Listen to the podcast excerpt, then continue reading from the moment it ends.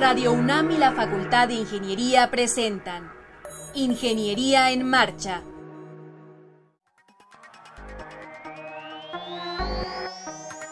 Un espacio dedicado a la divulgación del quehacer de la Facultad de Ingeniería. Ingeniería en Marcha. Le informamos sobre las innovaciones tecnológicas y de investigación. Orientamos en temas de autoconstrucción. Presentamos la cultura y las artes. Y compartimos nuestras victorias en el deporte. Ingeniería en Marcha. Un programa pensado para vincularnos con usted. Ingeniería en Marcha.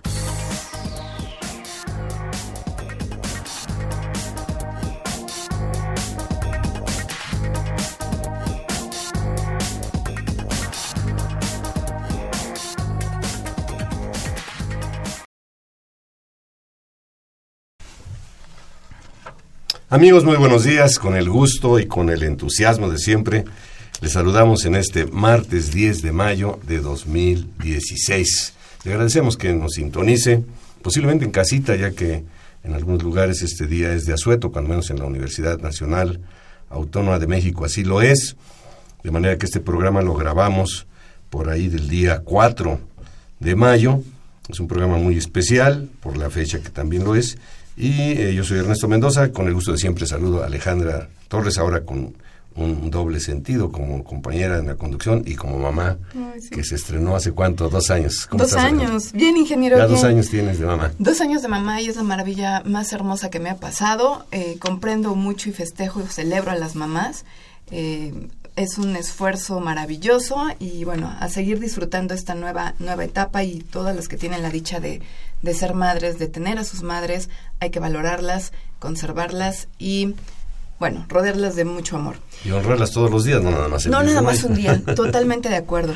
Ojalá que, que, la gente que nos esté sintonizando se quede con nosotros en el transcurso de esta hora pueden visitar nuestra página en Facebook, nos buscan como Ingeniería en Marcha, pero si también les gusta estar más tiempo en la red, pueden buscar nuestra página, la pueden teclear como www.enmarcha.unam.mx. Muy bien, el día de hoy tendremos, como ya dijo Alejandra, un programa muy interesante, estaremos hablando de la ciencia en corto y del programa importantísimo que implementó la UNAM hace algunos años denominado Pumagua Luego estará también un viejo conocido de nosotros, aunque él es joven, el maestro Óscar Herrera, director del coro Argio Vialis de la Facultad de Ingeniería.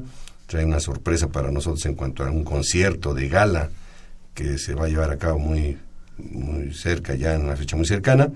Y tendremos también el grupo de teatro de la Facultad de Ingeniería, que alguien podría pensar, ¿cómo en ingeniería de teatro? No, pues sí, tenemos teatro, tenemos muchas eh, manifestaciones culturales, musicales, deportivas y demás. Que no se vaya, seguimos adelante y está con nosotros la licenciada Berenice Hernández Mastache. Buenas tardes, Berenice. Hola, buenas tardes. Muchas gracias por la invitación. Nos vas a hablar sobre la convocatoria de la ciencia en corto. Eso suena muy interesante. Ah, que la ciencia no la veamos como algo muy fuera de nuestro alcance, sino la ciencia en corto. Claro, así es. Eh, bueno, primero les quiero platicar un poquito sobre Pumagua. Eh, nosotros somos del programa de manejo, uso y reuso del agua de la UNAM. Y bueno, dentro de las metas que tenemos, una de ellas es involucrar a la comunidad en el uso eficiente del agua. Entonces, para esto, en conjunto con la Dirección General de Divulgación de la Ciencia, estamos realizando este concurso que va dirigido a los jóvenes de 14 a 19 años de edad eh, que tengan interés por la ciencia y el uso responsable del agua a realizar un cortometraje eh, sobre el género ciencia ficción. Entonces, para platicarles un poquito más sobre la convocatoria, eh, para quienes quieran, quieran participar, no es necesario que sean estudiantes ni de la UNAM ni, ni de ninguna escuela. La convocatoria está abierta a toda la población y bueno, lo que sí es que tienen que vivir dentro de la Ciudad de México o el área metropolitana. Y bueno, para la elaboración del trabajo eh, se tiene que abordar el tema de la ciencia y el agua. Entonces, em, puede ser el trabajo elaborado en parejas o en equipos de hasta cinco integrantes. Eh, no se aceptarán trabajos individuales. Y el cierre de la convocatoria es el 31 de julio de este año, del 2016. Oye, te voy a interrumpir tantito. Este, entiendo que no pueden participar estudiantes de cine. Así es, ajá. Sí, lo que no queremos es como poner a, a competir a estudiantes de bachillerato con estudiantes de cine. Entonces, por eso le estamos cerrando como en este rango de edad de 14 a 19 años, que lo que queremos es involucrar a toda la, a todos los chavos, ¿no? Y, que trabajen en estos temas del agua y de ciencia ficción y en el en el género de, de perdón, de ficción. de ficción. Ahorita les voy a comentar un poquito más sobre ¿Hasta qué duración se considera cortometraje? Pues eh, nosotros lo estamos haciendo entre uno y cinco minutos. Entre uno y cinco minutos. Entre uno y cinco minutos. Y bueno, el, las herramientas para la grabación pueden ser videocámaras, tabletas, celulares o cualquier otro dispositivo. Lo que estamos calificando mucho es eh, la creatividad y la historia, así como su narrativa. Y otra cosa es que las, bueno, estos trabajos eh, tienen que... Mm, tienen que reflejar la importancia del agua para el ser humano, el medio ambiente, la tierra, la sociedad y tienen que estar basados en una idea científica. ¿No? Es decir, que por ejemplo, si estamos abordando un tema sobre el tratamiento de aguas, no que sea bueno, entonces tomaron el agua y se convirtieron en zombies, ¿no? Sino tener una, una base científica de entonces qué problemas hubo de enfermedades o un poquito más aterrizado. Este mm, bueno, em, el estilo visual. El, estilo visual es libre, o sea, pueden, no sé, usar este stop motion, que es como esta, como los personajes que a veces se hacen, por ejemplo, en plastilina, y que es cuadro por cuadro, es libre, es como, como, como mejor lo prefieran. Y eh, escogimos el género ciencia ficción porque al, para algunos escritores este género no pretende bueno, no pretende imaginar el futuro real de nuestra sociedad, sino que intenta transformar nuestro presente y el pasado determinando algo que va a venir, ¿no? Entonces, eh, se nos hace una forma interesante de ver cómo los chavos expresan eh, o, cómo toman ahorita estas problemáticas que hay del agua, cómo interviene la ciencia para encontrar una solución. ¿Cuál es su percepción? Exacto. Eh, ¿Fechas? ¿Cómo andamos de fechas? la convocatoria cierra el 31 de julio. Así que todavía hay mucho tiempo. Todavía hay tiempo, todavía hay tiempo. Y además por redes sociales también eh, nuestra community manager, Sandra Corona, va a estar poniendo los carteles, ah, las ligas a la página, para que la gente pues pueda Y se atraviesa el periodo vacacional, o sea que sí. tener también una oportunidad de dedicarle un buen ah, número de horas a este trabajo. Sí, claro. Oye, pero háblanos del jurado. ¿Quién lo integra? ¿Qué van a tomar en cuenta? Del jurado, pues ahorita nuestros colaboradores, hay, hay mucha gente aquí. Por ejemplo, está la Filmoteca de la UNAM, está el CUEC, está la Cátedra Bergman, está eh, el Autocinema Coyote, está la Cineteca, hay gente de la Dirección General de Divulgación de la Ciencia, de Pumagua, eh, también pues es está... un mega jurado. Sí, sí, sí, también el Museo del Chopo, hay mucha gente por ahí y también eh, varias de estas dependencias nos van a apoyar porque, bueno, habrá un primero y segundo lugar y varias menciones honoríficas. Calculamos que pueden ser unas 10. Y por parte de nuestros patrocinadores eh, van a haber paquetes de libros y talleres. Para el primer, para el primer lugar, y bueno, además de 10 mil pesos, y para el segundo lugar son 5 mil pesos. Se cierra la convocatoria el 31 de julio. Se cierra el 31 de julio y además eh, para, para, estos, para los ganadores y menciones honoríficas habrá una proyección al, al aire libre en la Cineteca para mostrar estos trabajos que concursaron y además crearemos un circuito de cine universitario dentro de algunas eh, instituciones universitarias. Mm, eso está bueno. Sí. ¿Cuándo se van a dar a conocer los ganadores? ¿Y por qué medio? Eh, los ganadores se darán a conocer más o menos como a mediados de agosto y eh, lo daremos a conocer en nuestras redes sociales eh, dentro de Pumagua y de la DGDC y en las páginas, ¿no? Que puede ser eh, www.pumagua.unam.mx em, y por ahí es donde vamos a, a notificar a los ganadores. Pues es un concurso que seguramente va a levantar o ya está levantando mucho interés, sobre todo ahora con los medios que se tienen. Ya no se necesita tener equipo así como muy grande, muy caro hay muchos, muchas maneras y, bueno, el ingenio, por supuesto, de los jóvenes entre 14 y 19 años en este concurso de cortometraje ciencia ficción sobre la ciencia y el agua. Así es. Muy interesante. ¿hay algún correo electrónico donde la gente pueda escribir, oye, a ver, tengo tal duda o puedo hacer tal cosa que no se haya considerado en la convocatoria? Sí, claro. Un, un correo de la DGDC es contacto arroba dgdc .unam.mx y también está nuestro correo que es contacto arroba pumagua.unam.mx. ¿En la página de Pumagua tienen la convocatoria? Claro que sí. Danos la página, por favor. La página es www.pumagua.unam.mx. Eh, ahí viene un carrusel donde se vienen cambiando las imágenes y la primera es la de la convocatoria. La convocatoria este concurso. Bueno, y hablando de Pumagua, está aquí el ingeniero Josué Hidalgo Jiménez. Bienvenido, Josué. Hola, muchas gracias. Este, vamos a dar un pequeño cambio porque aquí ya esto es muy técnico. Él nos va a hablar sobre el estudio sectorización y control de presiones de Pumagua. Así es, este, bueno, antes que nada eh, es un placer estar con ustedes. Ya había tenido la oportunidad de, de, visitarlos hace, sí, hace algunos meses, creo que ya casi un año y pues les agradezco la, nos hayan vuelto a invitar y, un placer estar por aquí. Al contrario, para nosotros es un gusto que, podamos difundir todo lo que se hace en Pumagua, que es un trabajo totote, y pues de eso nos vienes a platicar el día de hoy. Eh, sí, bueno, la primera oportunidad que tuve de estar aquí, platicamos un poco en general de lo que era el programa en, en la parte de, de balance hidráulico, que es volumen de agua, que somos tres áreas, ¿no? que mi compañera Berenice, la encargada de, de fomentar la participación, y hoy vengo a platicarles un poco ya más en específico de, uno, de una de las estrategias que hacemos en, en Pumagua para tratar de, hacer más eficiente el sistema de abastecimiento de, agua del campus de Ciudad Universitaria. Esta, esta estrategia es la de sectorización y control de presiones, como lo mencionaba el ingeniero Mendoza. Eh, en, cuando empecé el programa en 2008 más o menos, empezó a, hacer, a implementarse ya estrategias este, como más oficialmente, aunque el programa empezó desde un año antes. Eh, se, tuvo que hacer un modelo en, un software que se llama Empared. Este, yo creo que todos los que estudian ingeniería conocen el software, ¿no? Es un, un, equipo, bueno, un software gratis que es de la, Universidad de Valencia. Eh, se, modeló ahí todo el sistema y, eh, de, distribución de agua en, en toda ciudad universitaria con las condiciones este, que se tenían en ese momento. ¿no? Se hizo una campaña de medición de, caudales, de presión y en base a este modelo se diseñó esta sectorización. Eh, se llegó a cinco sectores hidráulicos que son los que actualmente se tienen. ¿Cuáles son esos sectores? Mm, eh, básicamente son, bueno, antes que nada voy a decir que es un sector hidráulico, a lo mejor para sí, sí. toda la gente que es ingeniería o ya están eh, eh, como familiarizados con el término.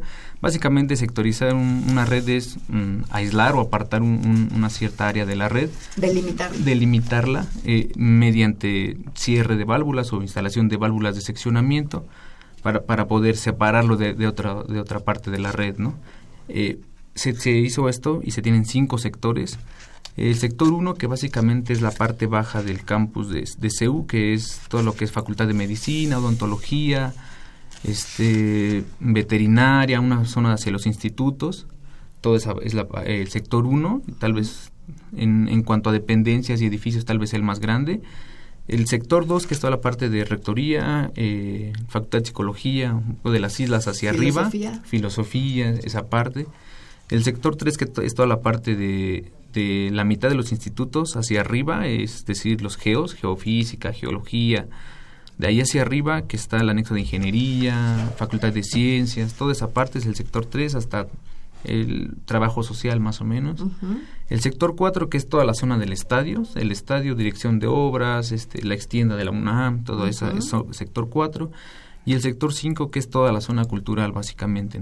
Tengo entendido, José, que son como más de 700 hectáreas las que tiene el campus del que estamos hablando, que es el campus aquí que todos conocemos aquí en Coyoacán. Sí, exacto. es un área bastante 600, algo, sí, prácticamente 700.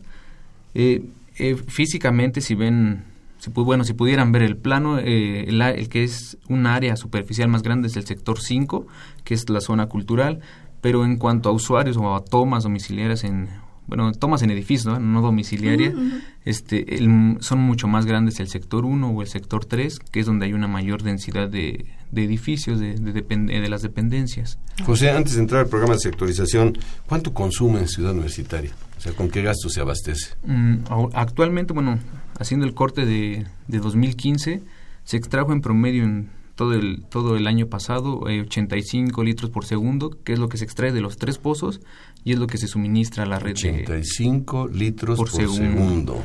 Decía mi maestro de hidráulica, cualquiera los calcula, pero no cualquiera se los bebe. Sí, exacto. Nos decía 85, imagínense la gente, 85 litros. Digamos números cerrados así como para una cubetita de esas de pintura tiene 20 litros, serían como 4 y cachito, ¿no? Por cada segundo está pasando eso. Exacto, sí. Durante eh, todo el tiempo. Sí, exacto. Eh, esa es la suma de los tres pozos. Eh, varía lo que se extrae de cada pozo. El multifamiliar que está ahí por la zona del estadio de béisbol, bueno, nuevo estadio de béisbol antes del campo de béisbol. Es el pozo 2 o multifamiliar, que es el principal donde se extrae agua. Se, se, se extrae como el 60% de estos 85 litros por segundo se manda a tanques y luego ya a gravedad se, se distribuye en toda la red. Bueno, se manda a los sectores, que es, y ahí tenemos nuestros medidores, que es una parte que ahorita, bueno, no lo menciono tanto porque es parte como de, de la instrumentación que se hizo también de Pumagua, que, pero cada sector tiene su macromedidor y en dos de esos sectores tenemos nuestras válvulas reguladoras de presión, que es un poco también de lo, lo que ¿En qué consiste esta sectorización? Ya lo, lo preguntaba Alejandra, ¿en qué consiste? Eh, como les comentaba, bueno, sectorización básicamente es eh, apartar la, la, red, bueno, separarla en, en distintas zonas. ¿Para qué? Para tener un mayor control de, de lo que está entrando a, a, a, ciertas partes de la red.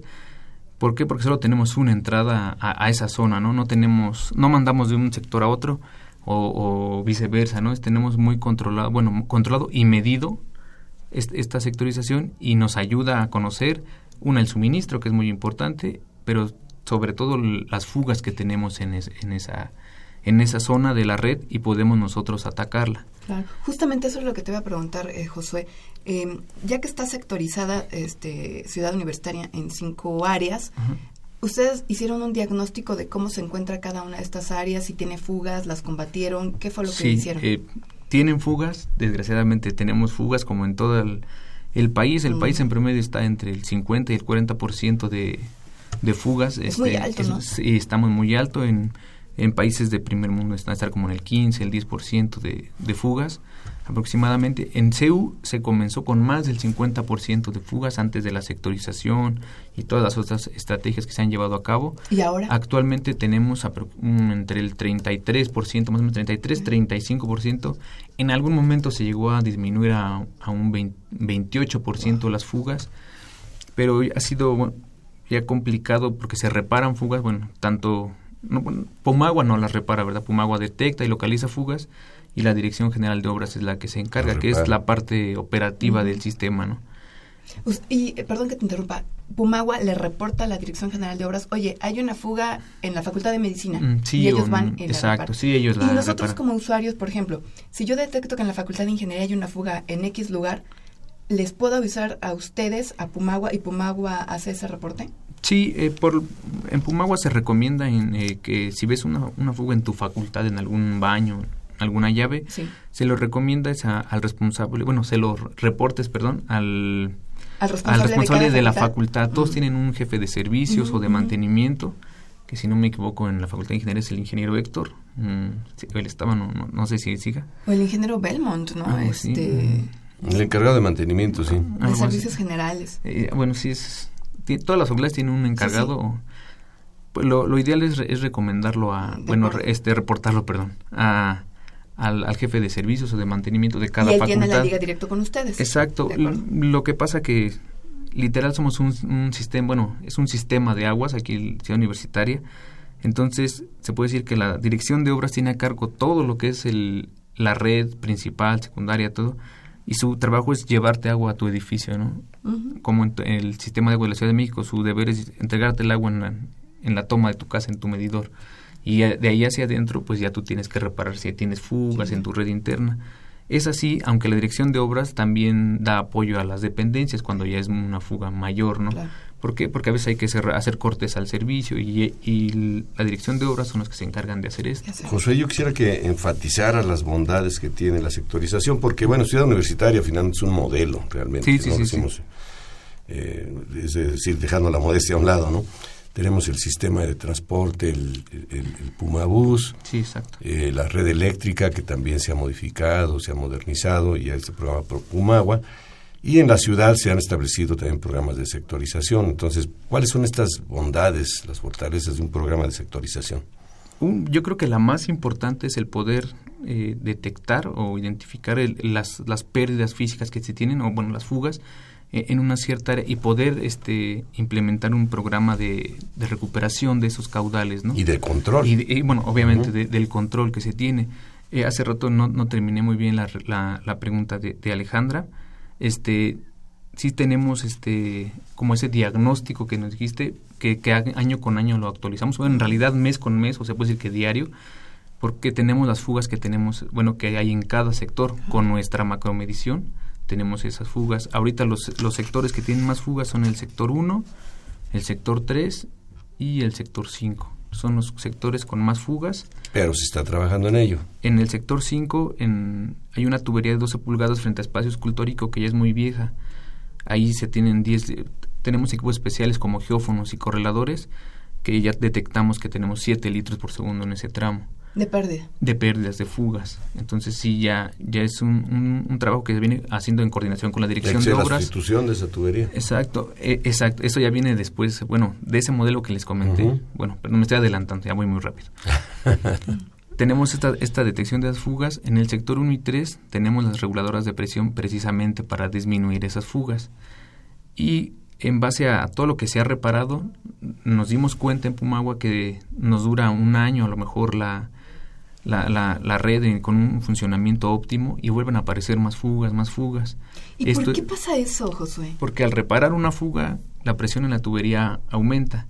Y las tuberías de CU en el casco central y en algunas otras partes ya tienen más de 50 años.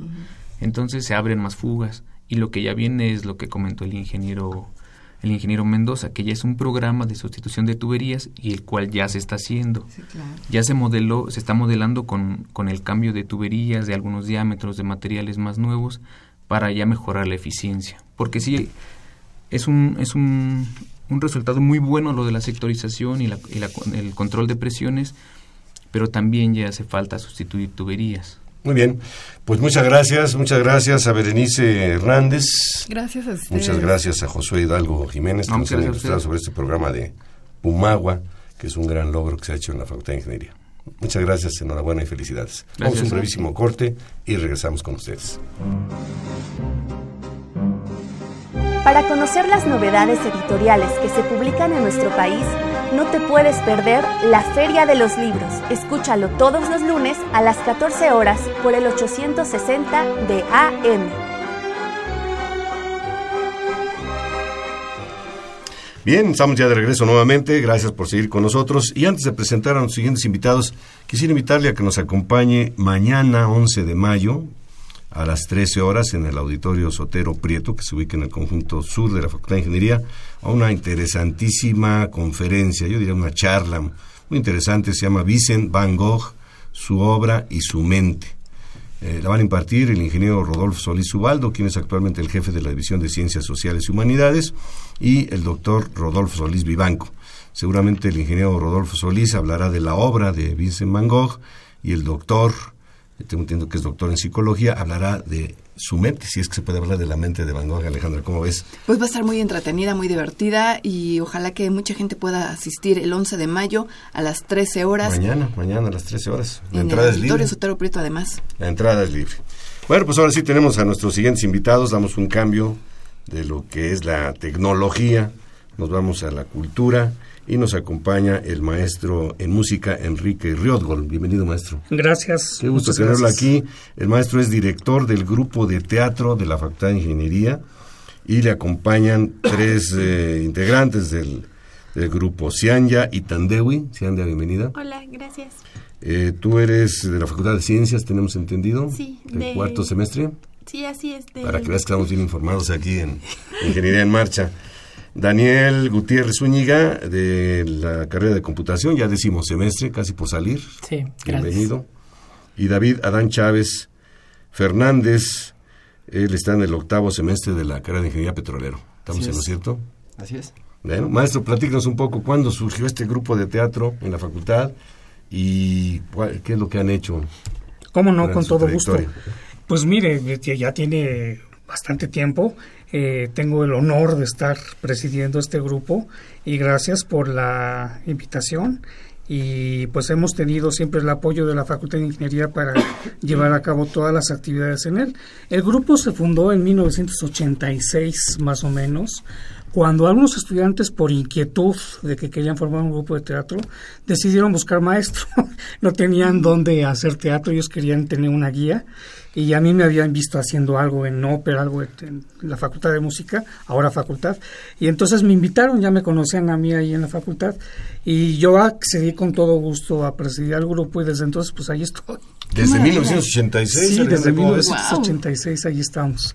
Han pasado un montón de generaciones en el grupo de teatro y, y para mi sorpresa, desde el primer momento que yo empecé a trabajar con ellos, me di cuenta del talentazo que tienen los muchachos de ingeniería para las artes, para la expresión de la emoción como los actores y eso para mí ha sido muy gratificante y no para mí, también para el público y para su familia y para ellos para mismos. Ellos mismos claro, porque se ayudan ¿no? a desenvolverse y a tener otra visión diferente de lo que es nada más su carrera base en ingeniería. Tienen ustedes programada una presentación el 17 de mayo. Así es. A las 18 horas. Aprovechemos para hacer la invitación al público. ¿Cómo no? Pues están todo, todo mundo invitados, toda su amable audiencia, a que vayan a la presentación que tenemos en el auditorio Javier Barrosierra el próximo martes 17 de mayo a las 18 horas. Eh, vamos a hacer un homenaje a diferentes autores y se llama justamente el, evento Celebración de las Palabras. Contamos con algunos autores un poco densos, algunos poetas malditos, algunos poetas eh, que inician la prosa hispanoamericana.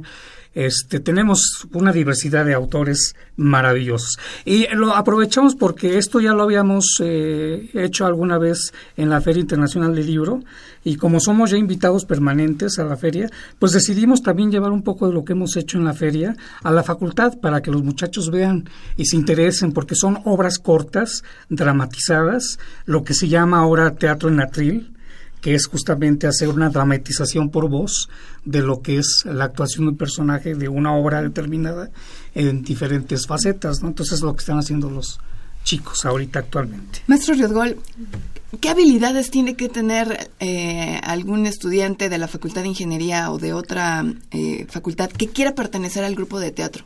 Ah, pues justamente lo que acabas de mencionar, Alejandra, ganas.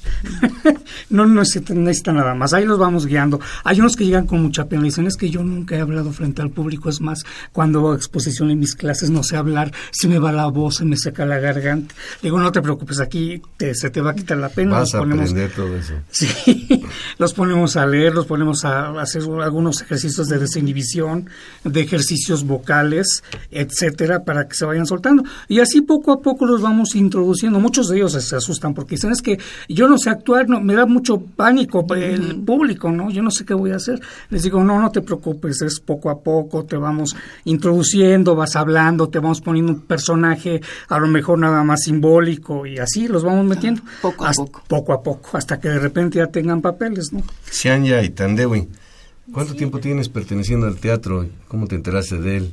Ah, ¿Qué ha ah. significado para ti? Tres preguntas así de rápido. a este grupo desde que entré a la universidad, desde primer semestre, entonces ya llevo casi dos años. ¿Pero cómo te enteraste de que y, Bueno, por un amigo que de hecho tampoco es de ingeniería, es de economía y de música. Y conocí al profesor de, de la Facultad de Música y me invitó él ya no está ahora, pero pues me gustó muchísimo. ¿Y cuál fue el proceso? ¿Te hacen alguna prueba o qué? Sí, llegué muy espantada a la audición el primer día. Eh, nos hace una audición el profesor, eh, que es privada, y después de eso, pues, nos permanecemos en el grupo. ¿Recuerdas qué te tocó este hacer en esa audición? Eh, sí, eh, bueno, me acuerdo que me puso a leer El amor nos conduce a la muerte, de Javier Villarrutia, saltando, mientras saltaba. Sí, eso me acuerdo. Ah, estabas brincando y leyendo sí. a la vez. Entonces, ¿cuánto tiempo tienes en el...? Casi dos años, todo lo que llevo en la carrera. ¿Y qué ha significado para ti? Ah, mucho. Mm, bueno, me ha abierto la las puertas, estar en la facultad de ingeniería con personas distintas eh, y también en la Feria Internacional del Libro. Hemos estado también ya en Radio UNAM y es, es muy interesante y quiero dedicarme al teatro como profesional. Entonces, el estar en la carrera y tener la oportunidad de también hacer teatro completa mi vida. O sea, tener las dos actividades. bueno, aquí nuestra community manager, perdón, estudió sí, claro, esto, ¿no? Estudió teatro. Sandra Corona es egresada de la Facultad de hoy Filosofía. Hoy nos acompañó porque este programa, pues como ya dijimos al principio, está siendo grabado. Se transmitirá el martes 10 de mayo.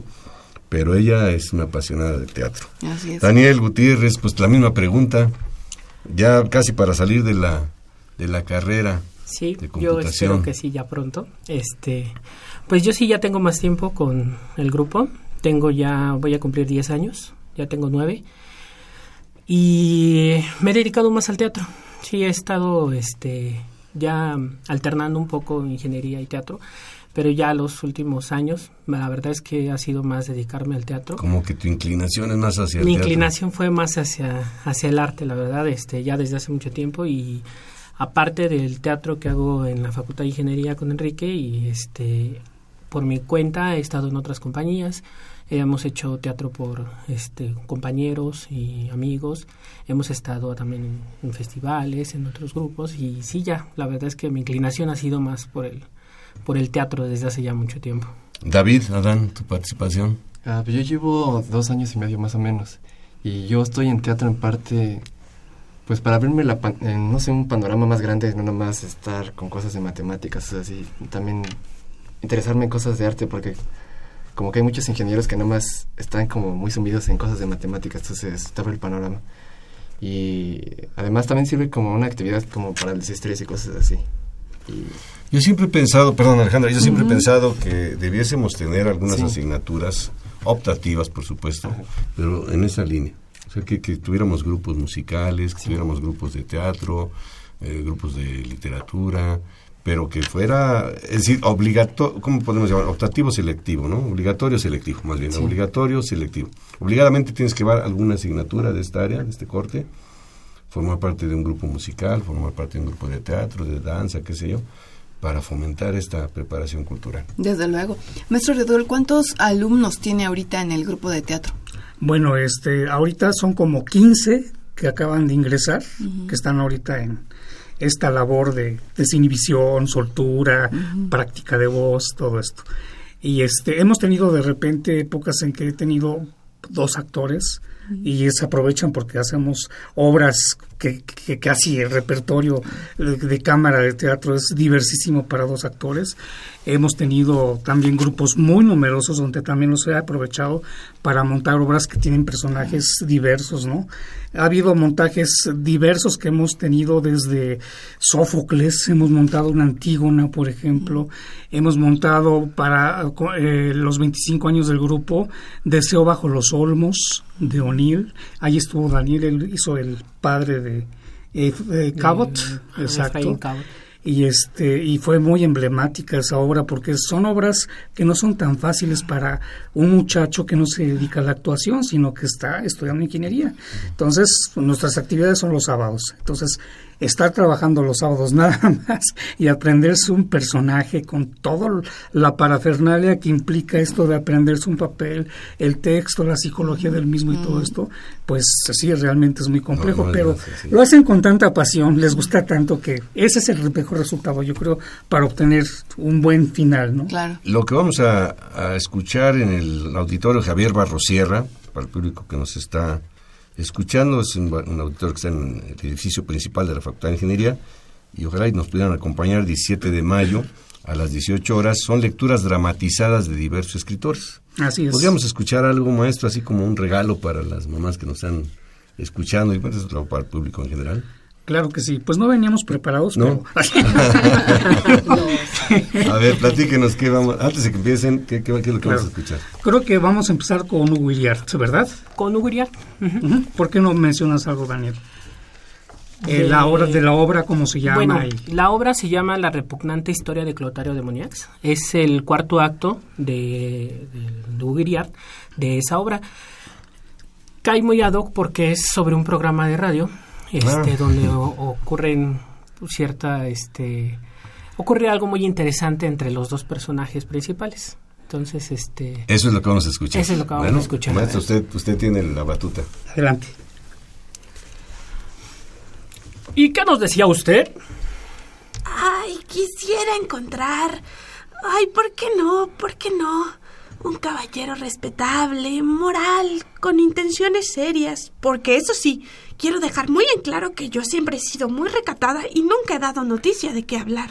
Un caballero respetable, señora. Eso es lo que buscamos, sí. Y podríamos saber para qué. Recuerde usted que nuestra señal de radio llega hasta los más apartados rincones de nuestra amada república. ¿Cómo que para qué, señor? ¿Qué dice usted?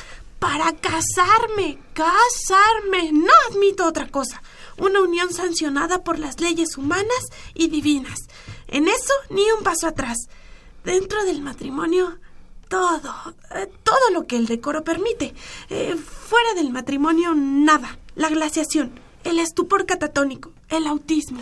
Y ese caballero respetable, digo, ¿ha pensado usted en que cumpla ciertas condiciones o requisitos? Digo, que tenga ciertos atributos. Bueno, mire usted, yo siempre he sido muy humilde y modesta en mis pretensiones, eso sí. Pero en fin, digamos que cuando menos sea guapo, pero no lindo, melindrosillo, sino esa hermosura fuerte de los hombres que a veces se llama fealdad, que es inquietante y puede ser poco armoniosa, horrible, podríamos decir repulsiva, asquerosa a la vista, pero no, detenida un poco antes en eso de la ruda belleza de los hombres. Ay, sí, sí, sí, sí. Ah, entiendo, entiendo. Y Y claro, es obligatorio que sea alto, bueno, no demasiado, pero la gente de estatura poco ambiciosa es insoportable, ¿no lo cree usted? Me pregunto, ¿para qué sirve? Ah, Pero hay que ser tolerantes, sobre todo cuando, en el caso de los pigmeos, no hay culpas que perseguir. Pero los gordos son otra cosa. No quiero. Yo quiero un hombre esbelto. Ah, sí, alto y esbelto. Es muy importante. No quiero junto a mí una persona obesa, abandonada la grasa y el tonelaje, cebado como bestia. Oh, vaya, no lo admito ni siquiera rollizo o regordete. Yo quiero músculo, músculo tenso, fibra, potencia enorme. Ay, pero ¿qué estoy diciendo? sí, sí, ¿qué está usted diciendo? Digo, a mí el cuerpo me tiene sin cuidado. No soy materialista. Digo, el espíritu. Una amiga que tengo me dice siempre, Imelda, tú eres muy espiritual. Y creo que tiene razón. Imelda, así se llama usted, señorita. Así me llamo y no soy señorita, soy viuda, señor viuda. Le decía a usted que el caballero con el que desearía entablar honesto trato ha de ser espiritual, culto, entendido en las artes, sobre todo por la música, porque yo canto un poco, sí, el bel canto. Y en los libros, muy lector, sobre todo de poesía, sí, un alma romántica, desinteresada. Debemos entender, entonces, que no importa si el caballero en cuestión, nuestro hipotético enamorado, no cuenta con recursos materiales. Vamos, que sea una persona solvente, sino más bien pobre y desempleado, pero soñador y bohemio. ¡Nunca! ¿Lo oyó usted? ¡Eso jamás! Ah, perdone la exaltación, pero estoy pensando ante todo en una persona acomodada, con holgura económica, a quien no solo no le falte, sino que tenga amplios excedentes económicos. Un caballero acomodado. Digamos, clase media, Un poquito más arriba. clase media alta. Todavía no llegamos. ¿Cómo? ¿Un millonario? ¿Un plutócrata? ¿Un banquero? ¿Qué cosa, señora? Estoy notando en su voz un tono de aspereza que no me gusta nada, se lo advierto. ¿eh? Eh, solo quiero decirle a usted, señora, que el carácter romántico y desinteresado no suele darse entre banqueros, dueños de casas de bolsas, plutócratas o industriales, sino antes bien yo diría que todos ellos... Eh, se ve que usted está muy joven y no ha vivido. No, señor, usted no conoce una cosa que se llama la vida. Tampoco diría que me cueso al primer hervor, mi querida señora, ni nací ayer para andar creyendo en cuentos de hadas y de príncipes azules. Si mi vista no me engaña, veo a un caballero avanzando hacia acá por entre las butacas. Tal vez bien indignado por todo lo que ha oído aquí. ¿Indignado, dice usted? Yo diría que su actitud es más bien galante. Ah, ¿lo dice por el ramo de flores? Admirable y divina señora mía, séame permitido elevar mi candidatura para ser su devoto servidor y esposo. Oh, ¿Quién es usted, señor? Ante todo, un caballero. Un caballero que responde al nombre de Eusebio. Eusebio Tocado y Rocafuerte. Para servir a usted y a Dios nuestro Señor. Un caballero que quiere aquí, delante de todos, al aire, en el programa, pedir su mano en santo matrimonio. No puede ser. Estas cosas no suceden. Caballero, yo te digo, tendría que pensarlo. Señora, señora mía, me atrevo a pensar que reúno ampliamente los requisitos que usted se ha dignado aquí a expresar. Soy un caballero, cantor errante y trovador, y también hacendado de amplia cuenta bancaria, enriquecido en la cría de cerdos morados, muy rendidores. Soy un caballero, señora, un caballero a la antigua, a la antigua como usted. Señor, acepto su proposición de esponsales. Algo nunca visto en estos estudios, señoras y señores. Un compromiso relámpago. Yo vivía sin amor y el amor de pronto vino. Señora, permítame usted que me ponga de rodillas. ¿A qué fin, querida Eusebio? Sí, ¿para qué? Para estar de rodillas cuando escuche cómo te llamas, mi amor. ¡Sensacional! ¡Sensacional! No sabe cómo se llama y se va a casar con ella.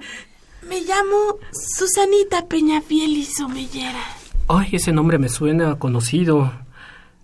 Queremos que usted sea testigo de nuestra boda. ¿Ahora mismo? Sí, desde luego. De aquí al juzgado. ¿Verdad, Susanita? Eusebio, Eusebio, con esa precipitación me gustaría pasar a mi casa a cambiarme, digo, para ir un poco más elegante. Digo, no es una boda cualquiera, es mi propia boda. Estás perfecta como estás. Vámonos, vámonos. Al juzgado. ¡Qué ímpetu! ¡Qué ímpetu de Toro Bravo! Aquí acaba su programa. Musita tu anhelo al oído. Radioconferencia se despide de ustedes. Hasta la próxima, amigos. Hasta la próxima. Qué bárbaros, qué bueno está esto. Bueno, pues para que nuestro público, nuestro auditorio que nos está sintonizando, vaya el 17 de mayo a las 18 horas. Esto fue una probadita nada más. Pero qué interesante. Se me ocurre hacer algo así en Ingeniería en Marcha. Imagínense, tendríamos un exitazo aquí, haríamos podrán- este parejas. Imagínense, invitar, conocían. sí. Nos podrán invitar. Oiga, maestro, maestro Enrique Riotgol, Riotgol, eh, ¿quién imprime? Por ejemplo, ahorita yo oía pues una, una manera de leer eso, yo lo podría leer de una manera, Alejandra quizás de otra, y bueno, lo, lo, lo que lo que leyó también este Cianya y lo que hizo David. Eh, ¿Usted incide en eso o ellos libremente escogen cómo van a interpretar el personaje? Eso es muy interesante y es excelente la pregunta porque muchos estudiantes de actuación creen que el director les va a decir cómo tienen que actuar y ellos tienen que buscar caminos, tienen que encontrar por sus referencias vivenciales, por lo que ellos consideran que es. Entonces yo lo que voy haciendo es haciendo pruebas a ver cómo lo harías si fueras un locutor o cómo lo harías si fueras un amante, cómo lo harías si fueras una viuda solterona, ¿no?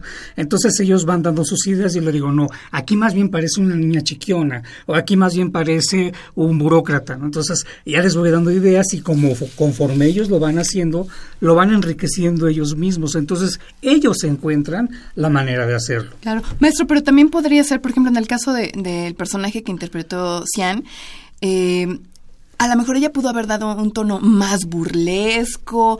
¿Eso usted lo va conduciendo o Sí. es propuesta de ella Por también? supuesto, porque a veces este, les cuesta trabajo. Justamente antes de empezar, Sian ya estaba aterrada porque dice, es que nunca me han salido las viejitas. Siento que, las, que los dientes se me caen o que la boca se me hace moño.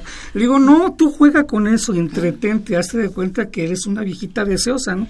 Entonces de repente empezó a jugar con eso y le salió, le dijo, eso es lo que quiero que hagas, te sale perfecto.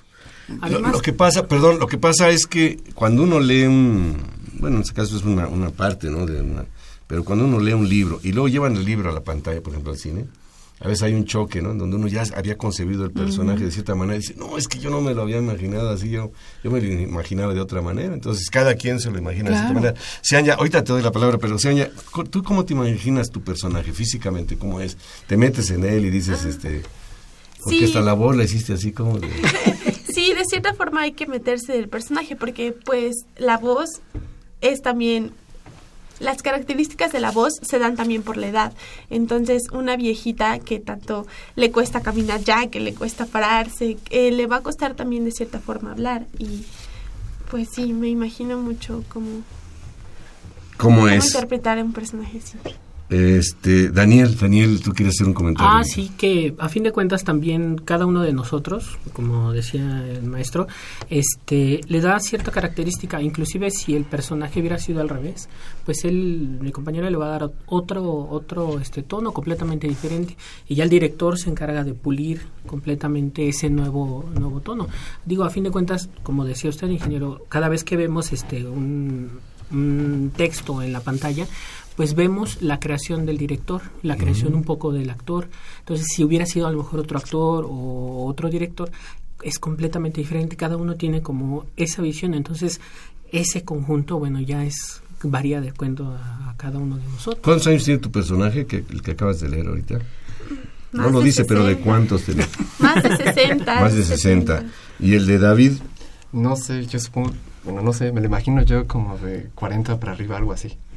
¿Y cómo, este, David Adán Chávez Fernández, cómo fuiste construyendo este personaje? Pues, Porque desde mi punto de vista, a ver, sí puede haber a lo mejor alguna que otra señora viuda que se quiera casar luego, luego con todas las características que ya mencionamos, pero que salga un aventado, que ni siquiera conoce a la mujer en cuestión y que diga, sí, ahora le vamos a casarnos, es, a eso me refiero que es como algo chusco, como es, es, es algo divertido, es algo para jugar finalmente. ¿Cómo, cómo, ¿Cómo lo imaginaste y cómo dijiste, ah, bueno, yo me voy a prestar a esa, a esa, a esa pantomima? Ah, ya.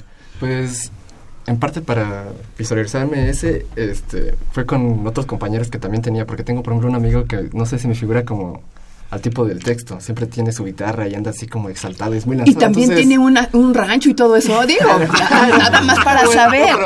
Pero, pero como en su forma de ser, me lo no sé, como que agarré elementos de, de lo que él era, más cosas que yo me imaginaba, no sé, me imaginaba que su voz tenía que ser algo como que inundara, cosas de ese estilo, no sé. Ya.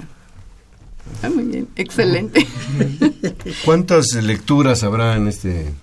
Vamos a tener alrededor de 15 lecturas en, lecturas? este, en esta Más o menos en esta presentación. duración, ¿no? no Sí, y es muy tónica. surtida. Este es, por ejemplo, muy chusco, no tenemos unas de una profundidad ¿Y muy cuántos oscura, actores van a participar? Ellos tres, justamente. Ah, ustedes van a estar encarnando diferentes personajes. Así Eso es todavía más difícil, Sí. ¿no? Te tienes que quitar la claro. viejita de encima. ¿Qué, ¿Qué otros personajes te ha tocado interpretar? No hablemos del 17 para que sea sorpresa, pero a lo largo de tu permanencia en el grupo de teatro, ¿qué personajes has interpretado y cuál es el que más trabajo te ha costado? Mm, Bueno, año. pues eh, he sido la niña de primaria chiqueada, este, también eh, las viejitas que me cuestan tanto Así con tus trencitas, ¿no? La niña chiqueada, Sí, con- sí, de primaria. Y papá, dice el alcalde que si le sacas una muela. Y así, ¿no? Y he también leído a Gabriel García Márquez, me gustó muchísimo leer El amor en los tiempos del cólera, en la Feria del Mm, Libro. Juventino. Eh, ¿Cómo se llama? el- Florentino. Florentino. Florentino. Juvenal, ¿no? Ah, ¿Cómo se Juvenal? Urbino. Juvenal Juvenal Urbino, Urbino. sí, sí, sí, claro. Sí. Tiene años que la leí. Y El pájaro azul, creo que es la que más me ha gustado de Rubén Darío. Eh, La poesía es muy compleja y muy difícil, entonces sí. Eso es lo que más te ha impactado. Eh, Da- Da- Daniel, bueno, tiene una amplia trayectoria. ¿Qué personajes has interpretado? Uy, Los que He más te hayan dejado huella. Los que más me han gustado, creo que me gustó mucho una obra que hicimos de este de Elena Garro que se llama Aventura Allende. Allí interpreté un cerdo, que era el pues como una entidad malvada, un- el diablo por así decirlo. Ese me gustó mucho porque es una obra muy divertida. Este la que me costó más trabajo creo que fue la que dijo este maestro eh, hacer un viejito toda la psicología que tenía que ver con el personaje este era muy complicado en Deseo bajo los olmos de Efraín Cabot. Este era muy complicado creo que ese es el que más trabajo me ha costado. De ahí en fuera he sido niño he sido señora he sido viuda he sido Ah, este señor he sido perro he sido gato he sido pues de lo que sea mientras mientras tengamos que leer algo este de todo David, Eh, a mí uno que me costó fue una lectura dramatizada que hicimos sobre los albañiles de Leñero. No sé, era Sí, sí, algo muy... el año pasado No sé, hacía mucho contraste con mi persona, entonces sí me costó bastante trabajo ar- armarlo y cosas así. En- especial la voz para mí. ¿En cuanto a la manera de hablar o en cuanto a la actuación misma? Más la voz. Más la voz. Sí, más la voz. Yo supongo que ustedes, aparte de, de, sus actividades en cada una de sus facultades, en el caso de Sanya en Facultad de Ciencias, de David y de Daniel, y Daniel Facultad de Ingeniería, ustedes han tenido que, que, leer muchísimo. Y entiendo, supongo, que les gusta. Sí, es mucho más fácil. Una vez que tienes este este tipo de dinámica y que estás acostumbrada a ella, hablar ante, en las conferencias, en las exposiciones en clase es mucho más fácil. ¿Cuál, ¿Cuál, consideran ustedes que es la diferencia fundamental en su actuación, en su desempeño, más que actuación, porque estamos hablando de teatro? Eh, en, en, ese tipo de teatro con, ¿cómo le estamos llamando? De atril, se, se le llama así, ¿verdad? Teatro de atril, o donde hay que aprenderse los diálogos y todo eso. Uh -huh. Yo creo que este es un poquito más pues los dos tienen su, su chiste, digo, de a fin de cuentas, aprenderse un texto, encontrar la psicología del personaje, estar en los ensayos, el montaje, todo eso es una preparación, pues una gran preparación y hay que estar así como si, no sé, en ese mismo instante y va a salir lo que tenga que salir. Esto es un poquito menos, a lo mejor un poquito menos preparado que una, una obra de teatro como tal, este, pero aún así también hay que prepararla bastante, uh -huh. porque este cualquiera podemos leer, ¿no? Cualquiera puede leer bien, medianamente bien, medianamente mal, pero si nosotros que estamos tratando de que la lectura llegue a muchas personas y realmente se interese como nos ha pasado, pues tenemos que darle ciertos tono, cierto énfasis, encontrar el personaje, que la, la, lo, la voz que le estamos prestando sea la adecuada, que las las, la gente que nos escucha le guste lo que y se interese por el, por el autor y al final del día nos han dicho, oye, ¿qué fue lo que leíste o dónde lo puedo conseguir? Hay que o, actuarla, o qué sí. bonito. Hay que actuarla a fin de cuentas también. ¿no? Y, aquí básicamente yo pienso que para un personaje haya actuado, que no sea teatro en atril, la memoria, uh -huh. la memoria, Ah, sí, memorizar claro, el claro. texto, memorizar la secuencia del texto, yo creo que para el actor es lo más difícil y además de eso, actuarlo y ya conlleva movimiento escénico, memoria, Ah. interpretación, etcétera. Y en la lectura dramatizada o teatro de atril, lo difícil es que uno dice, bueno, no tengo que actuar, tengo que leer, pero ahí está el problema, que a la hora de la hora, al enfrentarse a un público y tener el texto, a veces por los nervios me puede, me puedo saltar, me puedo equivocar, me puedo, y ahí estoy batallando con la lectura. Entonces, tiene cada uno su, su vertiente de dificultad. Bueno, lo que estoy viendo es que la letra tiene un tamaño muy pequeño. Yo no sé si es la que usan realmente en el o ponen unos textos muy grandotes porque si apagan medio, medio si apagan la luz pues ya va a haber problemas. Maestro, muchísimas gracias al maestro en música Enrique Riosgol, director del grupo de teatro de la Facultad de Ingeniería. Nuevamente la invitación, vayan, dense tiempecito 17 de mayo a las 18 horas, va a valer la pena. Y al grupo de actores magníficos que nos han visitado el día de hoy.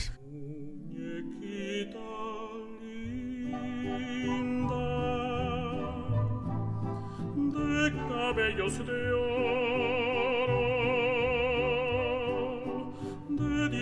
dientes de perla. Estamos de regreso en Ingeniería en Marcha y tengo mucho gusto en presentar a ustedes al maestro Oscar Herrera, director del coro Ars y Ovialis. Oscar, vas a platicar de dos conciertos de la Orquesta Sinfónica de Minería. En efecto, amigos radioescuchas de Ingeniería en Marcha, muy buenas tardes. Pues quiero informarles de dos, tres y muchas más actividades que hemos tenido recientemente y tendremos con la Orquesta Sinfónica de Minería. En primer lugar, quiero comentarles que el pasado 26 de abril, la Orquesta Sinfónica de Minería recibió la medalla al mérito en Ciencias y Artes que otorga la Asamblea Legislativa. Es un reconocimiento maravilloso como bueno, un reconocimiento a lo que ha hecho la Orquesta Sinfónica de Minería por promover la música y promover la cultura. Quiero comentarles también que el próximo lunes 16 de mayo a las 5 de la tarde tendremos un maravilloso concierto en la Facultad de Ingeniería, en el Auditorio Javier Barrosierra. Se presentará la Orquesta de Cámara de Minería con el coro de la Facultad de Ingeniería, interpretando un programa con obras de Antonio Vivaldi. Todo Vivaldi. Si a usted le gusta Antonio Vivaldi, no puede perderse ese concierto. ¿A qué hora y en dónde? Es el próximo lunes 16 de mayo a las 5 de la tarde en el Auditorio Barrosierra de la Facultad de Ingeniería. ¿Qué más, este, Oscar? Posteriormente tendremos un concierto que algunos lo han definido como un concierto soñado. El próximo 7 de junio a las 8 de la noche, martes 7 de junio a las 8 de la noche en la sala Nezahualcóyotl, tendremos, decía, un concierto soñado con la presencia de tres leyendas de la música operística en México. Me refiero al maestro Francisco Araiza, al maestro Ramón Vargas y al maestro Javier Camarena. Tres generaciones de tenores que han puesto en alto la música de concierto, la música y la ópera en México. Tres tenores reunidos con la Orquesta Sinfónica de Minería. Si algunos de ustedes se acuerdan del legendario concierto que presentaron en 1990 en Italia Pavarotti, Carreras y Plácido Domingo, ahora tendremos un legendario concierto que tendremos juntos, reunidos con la Sinfónica de Minería, a Francisco Araiza, a Ramón Vargas y Javier Camarena. En la sala Nezahualcóyotl. Así es, sala Nezahualcóyotl. Oscar, ¿el, el programa dónde lo puede consultar el público? El programa se está definiendo y las aún. actividades que nos estás... eh, las- eh, Ah, nos bueno, estás escribiendo. eh, el programa del concierto se está definiendo. Las actividades de la Orquesta Sinfónica de Minería pueden consultarse en nuestra página de internet, que es minería.org.mx. Muy bien. Oscar, muchas gracias por la invitación. Nos vamos, nos vamos, se nos vino el tiempo encima. Solo me resta agradecerle el favor de su atención y, agradecer también la participación, por supuesto, de Pedro Mateos en la producción del programa y del señor Miguel Ángel Ferrini en los controles técnicos. Le esperamos el próximo martes, no se olvide, 12 horas, 8.60 de AM, Ingeniería en Marcha. Hasta entonces. Radio UNAM y la Facultad de Ingeniería presentaron Ingeniería en Marcha.